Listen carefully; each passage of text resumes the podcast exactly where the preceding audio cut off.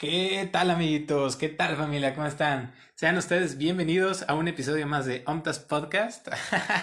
bueno, luego de esta grande introducción, eh, pues nada, les vengo a contar uno de, uno de los sueños más raros que he tenido en mi vida. obviamente, bueno, en este episodio vamos a hablar un poquito también sobre lo que es el DMT. Vamos a hablar un poquito también, eh, bueno, no sé, ahorita les iré hablando.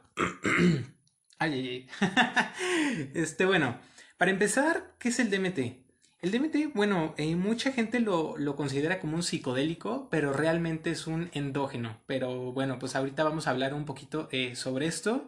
El DMT es la dimetriptamina, un compuesto químico de la familia de las triptaminas. Se trata de un producto biológico, pues es sintetizado por diversas plantas y animales en el entorno natural. También se le conoce como la molécula de Dios debido a la potente experiencia psicodélica que genera cuando se consume. Realmente yo pienso que es la molécula de Dios porque todos lo tenemos, o sea, lo tienen la mayoría de las plantas, eh, casi todos los animales y pues nosotros también lo producimos en el estado natural, lo producimos cuando nacemos lo producimos cuando estamos en eh, como en algún riesgo extremo, o sea, como una experiencia cercana a la muerte cuando entramos como en este estado de supervivencia. Eh, lo producimos también a la hora de morir y lo producimos en los sueños. A lo que voy es que yo tuve un sueño muy muy raro. Entonces por eso quería hablar un poco como sobre este tema. Pero bueno, o sea, para que entiendan, y, o sea, ¿qué, ¿qué fue, o sea, por qué mi sueño fue tan raro? ¿Por qué tiene tanto como valor intrínseco? Eh, bueno, es que también lo anoté después y me di cuenta como de ciertas cosas que obviamente pues ahorita les iré contando, pero bueno, el DMT dice que estimula los mismos receptores en el cerebro que otros psicodélicos como el LSD y la psilocibina. Eh, bueno, este estimula la corteza visual, el sistema límbico, que son las emociones, y la corteza frontal, que viene siendo el pensamiento y las percepciones. Entonces, pues prácticamente a la hora de soñar es por eso que podemos como desprendernos, o sea, como tener un sueño lúcido y como plasmarnos tal cual acá. Y la verdad es que yo ya tenía muy buen rato sin caer en un sueño profundo. O sea, ya tenía, yo normalmente lo que he dormido, pues gracias a la ONI y cosas así, he dormido seis horas, cinco horas, máximo, máximo siete horas. Y los días que son así como viernes, sábado, que quiero descansar más, domingo, eh, luego me levanto pues más temprano. O sea, ya me acostumbré que me levanto como, que como un siete, ocho de la mañana.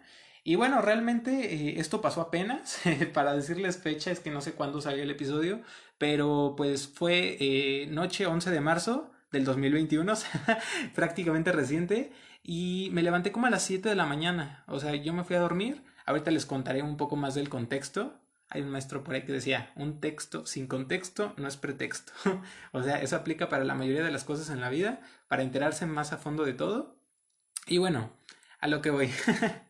Eh, yendo de nuevo como al tema del DMT, eh, ¿qué significa un psicodélico? O sea, ¿qué es, ¿qué es la psicodelia? Se divide en dos partes, psique, que significa mente, y delain, que significa hacer manifiesto. Eh, en pocas palabras, psicodelia, o sea, no es como el, como la definición como tal, o sea, como, es que, bueno, o sea, obviamente tiene muchas definiciones, pero sería como manifestación de la mente. Ahora lo que voy, yo les dije que el DMT es un endógeno. ¿En qué cambia un psicodélico a un endógeno? Resulta que el endógeno es algo más espiritual, o sea, es un... Bueno, dice que según el diccionario de la lengua española, endógeno hace referencia a algo que se origina o nace en el interior, o que se origina en virtud de causas internas. Y bueno, ahora, ¿recuerdan que yo les dije que es algo que nace o que se origina en el interior? Pues resulta que la mayoría de mamíferos, eh, las plantas y pues nosotros lo producimos en estado natural, cuando soñamos, cuando nacemos, etc. etc. Y bueno, dice, el DMT actúa directamente sobre el receptor 5-HT2A presente en mamíferos, el cual es un neuroreceptor de la serotonina. Su administración se ha asociado históricamente a la generación de imágenes vívidas, cambios cognitivos, eh, perceptivos y fuertes modificaciones en la entidad individual y la realidad. Eh, yo siento, bueno, es, se llama la molécula de Dios también porque pues todos lo tenemos, sea, todos los seres que convivimos en este mundo tenemos eh, como algún ser prehistórico en, ¿cómo se dice? Como familiar, o sea, del que todos eh, hemos evolucionado. Y pues nada, ahora les quiero decir también un poquito como de datos curiosos para adentrarnos bien a lo de mi sueño, porque la verdad neta fue muy raro, entonces por eso... Eh... Ahora, bueno, es lo que yo investigué, o sea, yo no estoy ni a favor ni en contra, yo simplemente les estoy contando lo que encontré. Y bueno, pues aquí dice, El DMT es una droga que ni siquiera se asemeja a otras mucho más agresivas, como la cocaína o heroína. No produce daños en el tejido cerebral a, largo plazo. Sus compuestos químicos no generan adicción y además muchos argumentan que su consumo esporádico ha mejorado considerablemente su forma de ver la vida y la manera de entenderse a sí mismos. Es algo muy intrínseco, como les decía, es por eso que es un endógeno, porque pues todos lo hemos prácticamente, se podría decir que probado en esta vida, porque todos hemos nacido, todos lo hemos generado en algún momento y todos hemos tenido algún sueño profundo eh, y es por este que gracias es que se generan los sueños, ¿no? Y bueno, un poquito eh, también dice acá, también hubo un gran interés en la pregunta, si el DMT se, se, hace en el cuerpo humano y produce estos extraordinarios efectos psicológicos. Hay un papel para el DMT endógeno en la psicosis, la esquizofrenia en particular. Y bueno, dice, Así que hubo mucha investigación para saber si hay niveles elevados de DMT en la esquizofrenia o si los esquizofrénicos metabolizan el DMT de, manera diferente. Incluso estaban desarrollando algunos anticuerpos contra el DMT para ver si esto podría ser un tratamiento para la psicosis. Eh, bueno, ya les platico un poquito sobre pues esta gran molécula que es bastante interesante, la verdad. Eh, yo les estoy platicando así a grandes rasgos, así como para meternos bien al tema. Pero pues si quieren enterarse un poquito más así, pues también ustedes pueden investigar o algo así. Porque pues la verdad les digo, es algo pues bastante interesante y, y así, ¿no? ya, sí, bueno, ya para adentrarnos ahora bien, bien a mi sueño, eh, una frase con la que los dejo, que está, bueno, yo la había escuchado en un podcast, en el de Janina Tomasini, este, el podcast se llama Sabiduría Psicodélica, y se me quedó muy grabado algo que ella dijo porque dice que no hay nada más psicodélico en esta vida que la vida misma.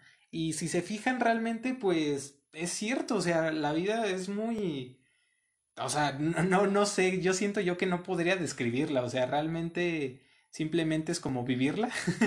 Entonces es como de preguntarse, eh, no sé, o sea, el otro día, eh, así como anécdota rápida, me estaba bañando y estaba, estaba preguntándome por qué la palabra limpio suena tan bien y la palabra sucio o basura suena tan mal. Me quedé así como de, pues, o sea, Realmente cuando nacemos somos como una USB que viene vacía, o sea, literalmente venimos así como sin nada y venimos a aprenderlo todo prácticamente, entonces, eh, pues no sé, o sea, está interesante. y siento yo que hemos ligado muchos conceptos a lo mejor a esa palabra limpio y por eso es que pues nos genera como algo dentro que o sea, se siente como bien, ¿no? Como satisfactorio y así. Si digo sucio y así, como que pues obviamente ya lo ligamos como a otras cosas externas, como otros significados y, y pues somos como un esponjita. O sea, el cerebro prácticamente es eso, ¿no? Ahora, lo que yo les quiero contar sobre mi sueño, eh, bueno, es que yo he querido como como, ¿cómo les digo? O sea, como probar como distintos métodos o distintas cosas, a lo mejor para dormir bien o así. El, en el episodio anterior, que los invito a verlo o a escucharlo, pues la verdad es que está interesante. Platiqué con una muy buena amiga, con Aranza Morales. Platicamos, eh, pues, no sé, sobre distintas cosas, pero a lo que yo iba, eh, hablamos sobre el té de lechuga, así como suena, el té de lechuga que ayuda a dormir. Este, obviamente yo lo he querido probar, no lo he probado. Y la pasiflorina, que es una planta que venden en similares, o sea, bueno, obviamente viene en cápsulas, esta ayuda a trastornos de ansiedad y del sueño. Es como un como suplemento auxiliar. Y bueno, pues esta noche que les conté, el 11 de marzo, eh, me tomé esta pasiflorina y me tomé un té de otra planta que se llama, eh, bueno, es que tiene un nombre extraño. La tengo por acá. Eh, se llama Will Letus, no sé cómo se pronuncie. Esta planta pues dice que ayuda a, a los cólicos, ayuda al insomnio y que es pues bueno tomarlo con el té con miel y así. Y bueno, pues esta noche de hecho, fue la noche que salió el disco de Imagine Dragons. Bueno, los dos sencillos que ya regresaron después de tres, de tres largos años. Y, y, pues nada, la verdad es que dormí bien. O sea, sí. Eh, o sea, como que me quedé escuchando música. O sea, tuve como muchos estímulos externos. O sea, música, que vi tele y así. O sea, como que andaba muy activo. Y me fui a dormir como luego, luego. Como que traté de conciliar el sueño. Y sí pude. Y bueno, eh, o sea, Tú, ya, ahora sí quedo entrándonos, la verdad ya no les voy a dar tantas vueltas. Eh, resulta que yo pues resido en San Luis Potosí, o sea, estoy viviendo aquí y en el sueño pues estaba acá normal, ¿no? Hay un amigo que, bueno, yo, ah, es que es mucha historia, perdonen por dar tantas vueltas, pero ustedes entenderán que explicar un sueño es como raro, o sea, porque aparte el orden cronológico como que no sé, o sea, es como de esas vueltas que regresas y te vas a un, de, de, nuevo al futuro para entender un poquito de lo que pasó en el pasado y así, ¿no? Y bueno, eh, o sea, aquí en San Luis llevo año y medio, dos años aproximadamente. Vengo de Puebla, de un estado que queda en carro como unas seis, siete horas de aquí. Y pues un muy buen amigo mío estaba en ese sueño. Resulta que íbamos a tomar un avión de aquí para Puebla. Y resulta que el avión, pues, o sea, bueno, yo, yo llegué tarde, se me hizo tarde como de costumbre. Y cuando voy llegando, o sea, él estaba como en el asiento de al lado, yo fui, llegué hasta después, digamos, o sea, como que ya, se me hizo tarde, y llegué en el avión, chalala, y en el asiento como del copiloto, o sea, no, no sé, una, en el asiento del copiloto tal cual, un asiento atrás, había un maestro, el que me daba, eh, ¿cómo se llama? Metodología de investigación. Y resulta que lo veo y, o sea, y me estaba como platicando dos, tres cosas. Y después de un rato yo le digo, oye, como que tú te pareces a un maestro que me daba clases así, ¿no? Y el güey se me queda viendo y se queda así como de, ¿A poco? Así como en un, en un modo muy sarcástico. Y resulta que el avión estaba lleno como de compañeros de este amigo mío, o sea, personas que obviamente yo no conocía y así, ¿no? Y ya después de un rato el avión, o sea, según lo que yo recuerdo, porque se los juro, fue como muy vívido, o sea, como que neta me plasmé ahí, como que tuvo un sueño tan, tan profundo que me desconecté de acá y me plasmé tanto ahí, ¿no? Y bueno, o sea, según yo fueron 3, 4 horas de vuelo. Y según esto, o sea, pues llegué a Estados Unidos y me quedé así como de qué verde. O sea, ya cuando llegué obviamente no tenía baterías. En el sueño tenía como 1% de batería, 5% de batería. O sea, ya estaba a punto de, de quedarme, ¿sí? Y, no traía dinero, no traía cómo regresarme. Según yo al día siguiente tenía examen. O sea, yo creo que fue por preocupación así como de distintas cosas y así. Y bueno, o sea, yo acompañé, es que había varias como personas conocidas en ese sueño, había personas que estuvieron conmigo en la prepa, maestros que tuve en la uni y así, ¿no? Fue como una mezcla de todo. De hecho, inclusive a, a lo que yo me refería del valor intrínseco del sueño y todo eso, como en pequeños detalles, hubo una parte donde llegamos como a la casa que se estaba rentando y muchas personas, o sea, yo dormí con otro güey, el güey estaba como en otra, como viendo hacia otra parte, como en un catre y había un sofá como muy largo, o sea, como de estos, como sofá cama y en, de un lado iba a dormir este amigo que iba conmigo en el avión y del otro lado un primo, o sea, un conocido, un primo lejano este, y, y, había como otro pasillo y ahí pues cada quien andaba como que en su pedo, ¿no? Pero realmente la escena principal pues era como que esa. Y hubo un tramo, de hecho, que me llamó mucho la atención porque entraron como, pues como los papás de alguien, ¿no? Y como que era, es que, o sea, es que fue muy raro, de verdad. Y fue como que una tipo, era como una tipo gaming house, o sea, como una tipo peda, por así decirlo. Los papás llegan a regañarlo y pues el güey estaba como que medio pedo y así, pero eso fue como muy aparte. Y bueno, a lo que yo me refería con lo del valor intrínseco de las cosas en el sueño, o sea, como estos pequeños detalles y así, es de que yo realmente en la vida real, o sea, yo estoy o duermo en un sofá cama y pues obviamente yo quería en el sueño también quedarme en el sofá, o sea, porque pues el sueño era como muy vívido, ¿no? O sea, prácticamente mi vida era ahí pues lo que estaba pasando, ¿no? Bueno, pues no me quejé de dormir en el catre porque ahí estaban como todos los enchufes y pude cargar mi celular y era como lo que morgía, ¿no? Porque estaba sin dinero, era regresarme de nuevo aquí para lo de mi examen y que etc, etc. Fue un, un sueño muy raro, la verdad es que para empezar yo los únicos lugares que conozco es Puebla y San Luis Potosí, o sea, yo ni siquiera conozco así tantos lados ni he viajado tanto y así. Este, y pues bueno, hay otra parte donde llegamos como a un restaurante como era, es que fueron como escenas, ¿saben? O sea, era como escena 1, escena 2, escena 3.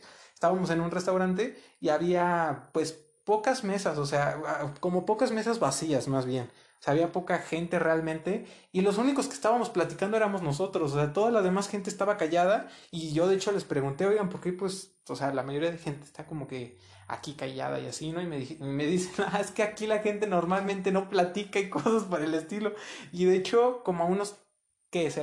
A unos tantos metros de nosotros había como, como un lugar VIP, por así decirlo, y había gente japonesa, y ellos, uno de esos señores sí me dijo algo, o sea, como un, una persona como muy sabia me dijo algo, la verdad es que no recuerdo, les mentiría y estaría inventando si, si le pusiera como frases, pero como que me dijo algo, como algo en el sueño, y eh, ya estando caminando en la calle y todo, yo ya andaba como, como ansioso, o sea, por, por todo, ¿no? Y yo les pregunté, oigan, ¿ustedes saben si aquí en Estados Unidos es difícil conseguir algún ansiolítico algo para, pues como para poder estar relajado? Y según lo que, pues, personas de ahí del sueño, algunas chicas me dijeron, pues como que era como muy fácil conseguirlo, o sea, como que no había tanto problema. y pues después de un rato iba caminando en la calle y había un negocio como que no sé ni siquiera de qué era, a lo mejor como de taquitos o algo así, y abajo tenía un letrero que decía San Luis Potosí. Entonces yo les dije, ¿qué onda? O sea, ¿por qué, por qué estamos, este, estamos en San Luis Potosí o algo así? Dijeron, no, pues es que estos son como negocios de la frontera y pues cosas por el estilo, o sea, estuvo muy raro. Y bueno, después de, tan, de darle tantas vueltas al asunto, cuando pude cargar el celular y demás, o sea, como que traté de contactarme con gente de confianza, amigos y así, así, de pues ver quién me podía echar la mano o ver qué se podía hacer. Y después de tanto, o sea, como que de darle tantas y tantas vueltas al asunto, como que desperté y fue como de, no mames, o sea, siendo aquí donde estoy, donde debería de estar. La neta fue como de las peores pesadillas, o sea, se escucha el sueño pues muy raro, este, a lo mejor no lo conté como muy completo porque la verdad cuando desperté anoté como de las cosas que me traté de acordar y no fue como un sentido como en orden cronológico, o sea, realmente fueron como partes y escenas como lo estoy contando. Y pues la verdad es que fue como excusa también para meter todo el tema, pero pues sí, o sea, fue, fue bastante raro. Y ahora, ¿por qué les quería contar todo esto? Porque realmente yo sí siento, es la primera vez que me pasa como de esto de un sueño lúcido y por qué supe diferenciarlo, por qué supe que realmente era, porque neta, o sea, me teletransporté, si me preguntan los paisajes que vi, o sea, cuando estaba viendo como la ciudad, o sea, vi como muchos árboles, mucha naturaleza, edificios y demás. Y realmente fue, o sea, neta, me teletransporté. Si me lo preguntan, yo me desconecté totalmente de aquí y lo que estaba pasando ayer era meramente neta la realidad. O sea, es como que lo que estaba pasando. Y bueno, pues porque yo pienso que fue a lo mejor, o bueno, porque tuve esa pesadilla sueño, o sea, porque realmente no fue real, o sea, así como lo estoy contando, pues sí, suena que muy chido y todo, y la neta es que no, o sea, fue pesadilla, o sea, sí me, ya cuando desperté fue como que me quedé captando así como un minuto como de qué pedo, o sea, qué chido que, bueno, o sea, que pues que estaba acá, ¿no? O sea, agradeciendo, agradecido con el de arriba. Y en la noche, o sea, no, según lo que yo recuerdo, o sea, porque yo dormí, pongámosle un horario, de 12 a 7 de la mañana. O sea, sí dormí chido, pero como que siento yo que mi cerebro todavía estaba un poquito activo. De esas veces que estás como a alguna reunión familiar y que estás durmiendo y estás también como consciente de lo que está pasando alrededor. Pues fue algo así parecido, pero el sueño realmente pasó después de las 7 de la mañana. Yo me desperté y según quería aprovechar, pues dije, pues voy a aprovechar para ir a hacer un poquito de ejercicio o algo como para activarme, pero todavía andaba un poquito somnoliento y la neta pues me fui a dormir otro rato y en ese rato fue cuando pasó todo lo que les estuve contando. Y antes, o sea, regresando un poquito antes, todo lo que cené, cené una, un sobre de estos de arroz preparado, de los que se hacen como rápido en 10 minutos. La olla completa me la comí más una zanahoria que, bueno, que corté, más cilantro, más me comí un pescado, este, me había preparado un omelette con quesito y con, y con champiñones y un té verde, que creo que fue mala opción tomarme el té verde esas horas, porque pues el té verde te da mucha, te brinda mucha, mucha energía, de hecho es mucho mejor que un café para despertar en las mañanas, y si quieren no creerme o creerme, pues deberían de intentarlo, sí, este...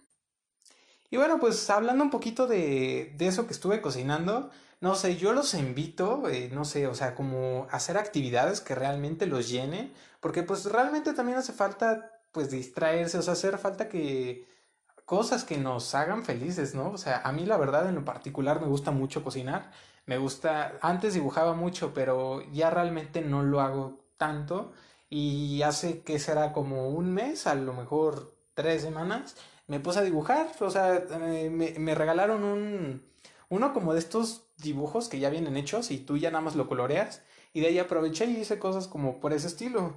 Y a lo que yo voy, eh, los invito, si no saben a lo mejor preparar un omelette o algo así por el estilo, a que aprendan una nueva cualidad, una nueva habilidad en, en el día de hoy o en el día de mañana o así, porque pues prácticamente siento yo que cada día es para aprender algo nuevo. Y si tú ya sabes hacer algo, tomas más confianza en ti, o sea, como que eso te incita, te motiva a hacer cosas distintas y hacer cosas nuevas y pues una cosa lleva a la otra, es como una, pues, cadena, ¿no? Que se va haciendo y pues soldando y así. y yéndonos a otras cositas, eh, yo antes, por ejemplo, que trataba según que de comer más sano y cosas así por el estilo, o sea, como que me plasmaba hay una cosa en el gimnasio que se llama el día trampa, o sea, que tú comes sano de lunes a viernes o de lunes a sábado y el otro día pues lo aprovechas comiendo como realmente lo que tú quieras o todo lo que quieras. Este, Pero realmente, bueno, siento yo que cada quien puede adaptar a su vida lo que más le, lo que más se acople o lo que más, lo que más se acomode, pues. Y hay otra cosa que se llama como el 80-20, 80%, 20%. El 80% de tus comidas van a ser sanas y el otro 20% pues van a ser gustos, porque también en esta vida hace falta de todo, ¿no? O sea, también hace falta consentirse, también hace falta disfrutarla, porque para eso es la vida. Eh, este método, lo que dice el 80-20, es de que, por ejemplo, no sé, tus días puedes comer como un antojito, pero como a la hora que se, ahora sí que válgame la redundancia, a la hora que se te antoje, o sea, tú desayunas bien, comes bien y a lo mejor antes de la cena comes algún snack que sí te guste mucho, no sé, a lo mejor un botecito de helado chiquito, que un sneakers o pues lo que se te antoje y al día siguiente a lo mejor en el desayuno pues unos, no sé, avena y a lo mejor eh, que es cuando tenemos la insulina más alta y podemos como comer cosas más dulces, que es mejor en el desayuno que en la cena. Y ya en las demás comidas ya comes más sano, que te comes que, no sé, que tu huevito, tu pescadito, que verduras y así, ¿no? Y es como prácticamente lo que plasma este método. Y yéndonos a otro tema, eh, algo que me pareció muy interesante, o bueno, algo que de, lo que quería platicar, hablando de lo que hubo este 8 de marzo, eh, el 8M, que bueno, yo pienso que más que nada lo que se debería de hacer, pues más que nada es buscar un respeto e igualdad, pero bueno, no me voy a meter tanto en este tema, a lo que yo iba es que cada persona, cada uno de nosotros, eh, dentro de nosotros, en el chamánico o en la forma de ver chamánica espiritual, pues todos tenemos el divino masculino y la divina masculina, o sea, es como un yin y yang, todos lo tenemos dentro, todos tenemos esta parte masculina y femenina dentro de nosotros y es llevar, es saber llevar un equilibrio, o sea, de esto se trata esto. Ahora les voy a platicar sobre qué es la divina femenina y la divina masculina. Perfecto. De hecho, les voy a leer un artículo que encontré que se me está haciendo bastante, bastante completo. La verdad es que tiene un significado hermoso.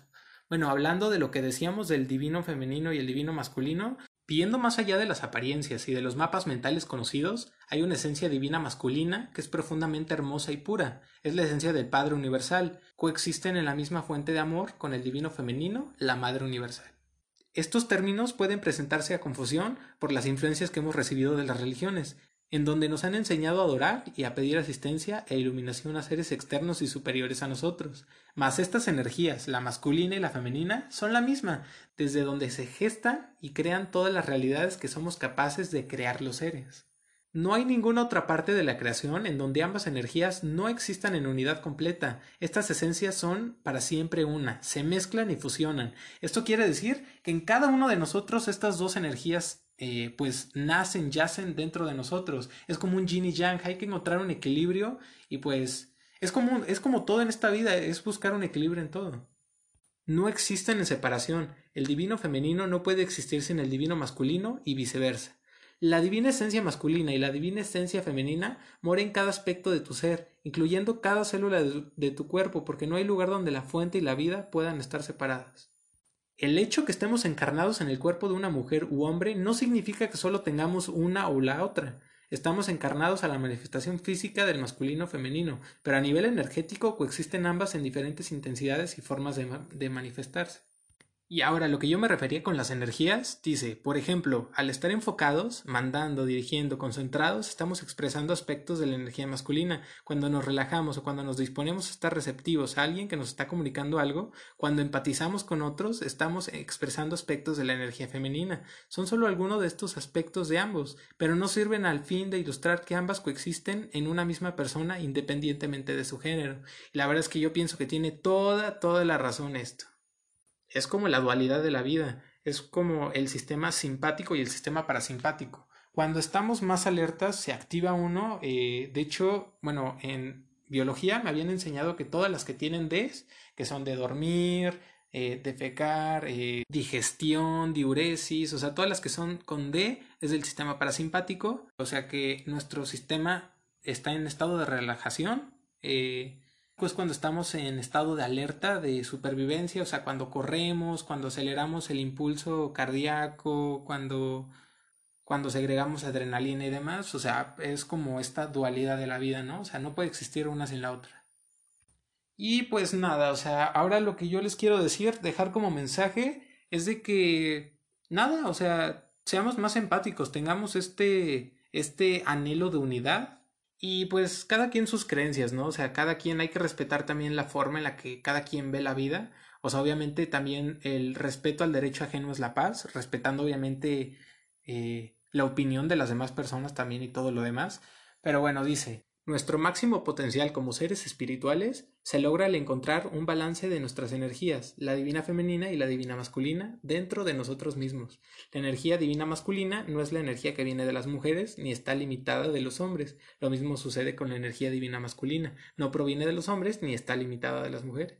Ahora, lo que las energías saludables dicen, una energía divina femenina saludable nos ofrece compasión, sabiduría, paciencia, flexibilidad, fertilidad y cariño. Esta es una de las herramientas más poderosas para guiarnos y pues todos la tenemos dentro de nosotros. Y una energía divina masculina saludable no tiene miedo, es valiente y leal, es nuestro guardián y protector. Está en balance, no daña a nadie ni nada. Armonía. Su fuerza suave nos trae armonía y paz, donde no hay conflicto y separación. Conoce su poder, pero no lo abusan. Cuando estas y cuando estas energías trabajan en armonía, la sinergia es lo que causa este balance en la vida y es pues lo que nos trae a nosotros.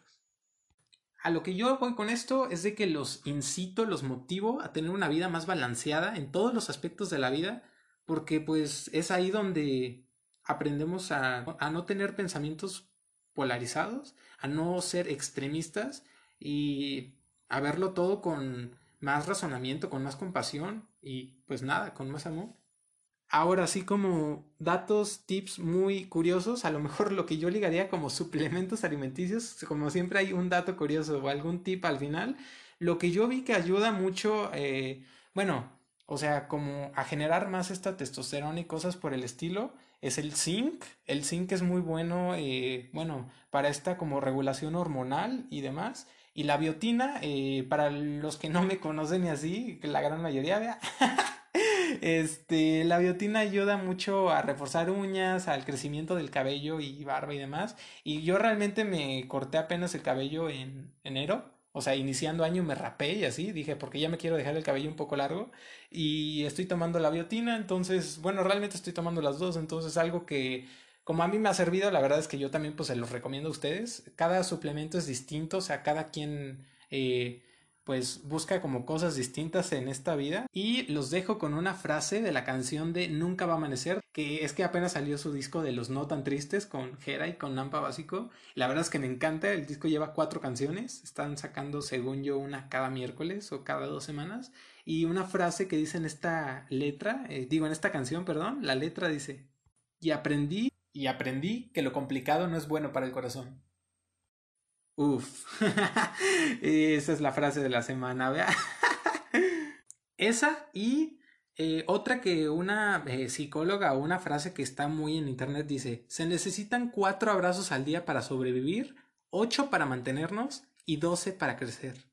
Y pues nada, o sea, abracen, sean cariñosos, sean empáticos, den amor a las personas que están cerca de ustedes, a su mamá, a sus hermanos, a sus papás, a sus amigos, a los que quieran. Si les gustó, agradó este episodio, por favor, me ayudarían demasiado, se los agradecería de todo el cora, de todo el corazón, que por favor lo compartan con amigos suyos para que pues más gente lo pueda escuchar así, porque realmente pues ahorita nos, bueno, o sea, casi no nos están escuchando nada de gente y pues me ayudarían mucho con ese progreso, ¿verdad?